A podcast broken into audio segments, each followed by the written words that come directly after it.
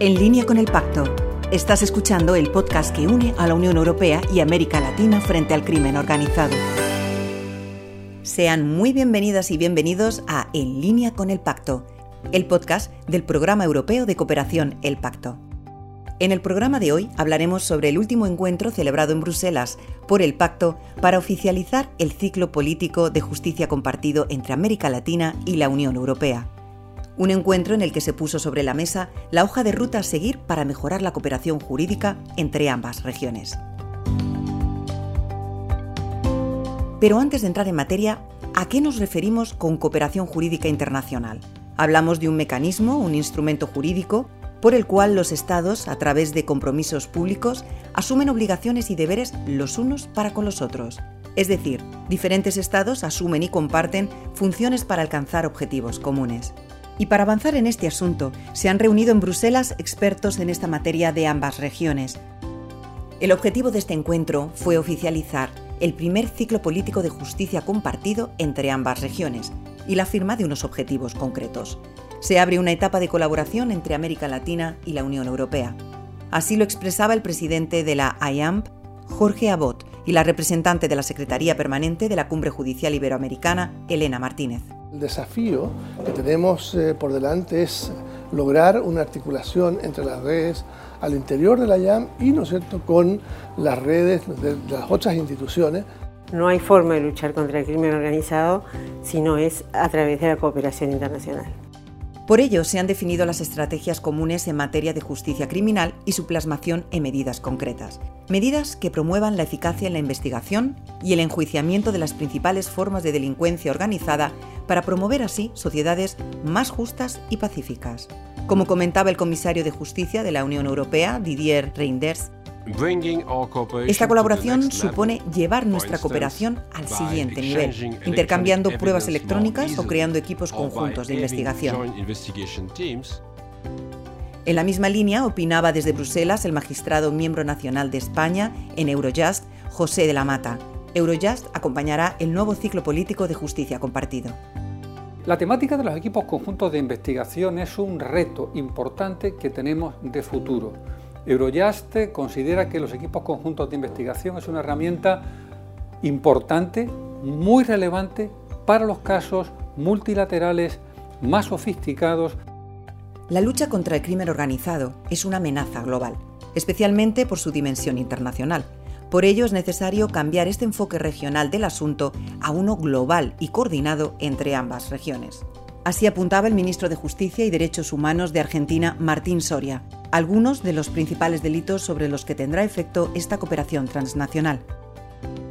Los delitos graves, como eh, la criminalidad organizada transnacional, eh, desde el eh, narcotráfico, la trata de personas, ya sea con fines laborales o explotación sexual, este, el lavado de activos, todos delitos graves que hacen a la criminalidad, si se quiere, más peligrosa de todas. ¿no?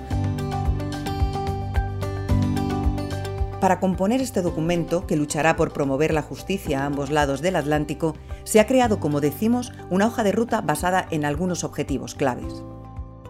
Algunos de ellos son el impulso de una cooperación jurídica internacional rápida, eficaz y respetuosa con los derechos fundamentales, que preste especial atención a la creación y transmisión electrónica de peticiones de cooperación jurídica, la utilización de los equipos conjuntos de investigación y la protección de datos. También la generalización del uso de medios de prueba electrónica en los procesos penales, centrando este punto en la obtención, custodia e interpretación de pruebas de procesos penales que involucren a más de un Estado. Con ello aumentaría la eficacia de las investigaciones, tal y como comentaba Juan Lanchipa, fiscal general de Bolivia. Debemos nosotros identificar el fenómeno criminal, porque si nosotros identificamos plenamente cada uno de estos fenómenos criminales, el ciberdelito, los eh, delitos conexos que vienen con esto, vamos a tener una eficacia en la investigación criminal. Por otra parte, el documento también incide en la protección del medio ambiente a través de una tipificación penal adecuada y una mejora de la investigación especializada en la materia también en el fortalecimiento de las normativas nacionales y la colaboración institucional para la privación de los beneficios procedentes del crimen organizado. Francisco Barbosa, fiscal general de Bolivia, ponía el foco en la persecución de estos bienes generados a partir del crimen organizado y en la transnacionalidad del delito. Es necesario analizar fenómenos y trabajar fenómenos como la cibercriminalidad, las criptomonedas, iniciar procesos de compartir experiencias para persecución de bienes atados a estructuras criminales, pensar que la criminalidad no está sometida solamente al ejercicio soberano de un Estado, sino que atraviesa esa criminalidad a diferentes países. También se dedica un apartado especial a la cuestión de género, incorporando esa perspectiva como elemento de análisis y diseño de políticas de justicia. Con el propósito de avanzar en la igualdad real y efectiva entre los dos sexos e incrementar las respuestas jurídicas a los casos de violencia contra las mujeres en contextos de criminalidad organizada. La magistrada de la Corte Suprema de Justicia de Perú, Janet Tello, hablaba de la importancia de este punto. Afecta a las mujeres en todos los países y tampoco importa su condición económica o social. Y, los casos de, feminicidio, tanto en Perú como en los otros países, eh, se registran eh, cifras muy altas. Entre los objetivos del ciclo también está la promoción de la seguridad pública a través de la lucha contra la impunidad con la colaboración del CLASI, Antonio Roma, coordinador de justicia del pacto, resaltaba así la importancia de esos objetivos que integran el nuevo ciclo supone la fijación de un procedimiento, supone la fijación de un mecanismo estratégico fundamental, supone la definición de la estrategia y supone también fijar cuáles son los pasos hacia el futuro. Insisto en esa cuestión que es la definición de estándares comunes entre ambas regiones. En resumen, una apuesta por la colaboración transnacional para acabar con el crimen organizado y proteger a todos los ciudadanos. Un camino conjunto que ya está viendo sus frutos tal y como celebraba Enrique Gil, el secretario general de la COMGIP. Esa creación de estrategias comunes entre Iberoamérica y Europa está dando unos frutos enriquecedores y está dando una respuesta idónea y eficaz frente al la contundencia en que venía desbordándose el crimen transnacional.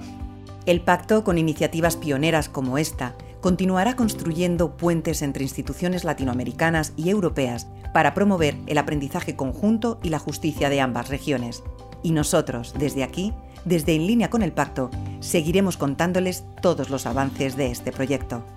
Una vez más, gracias por estar ahí y feliz día.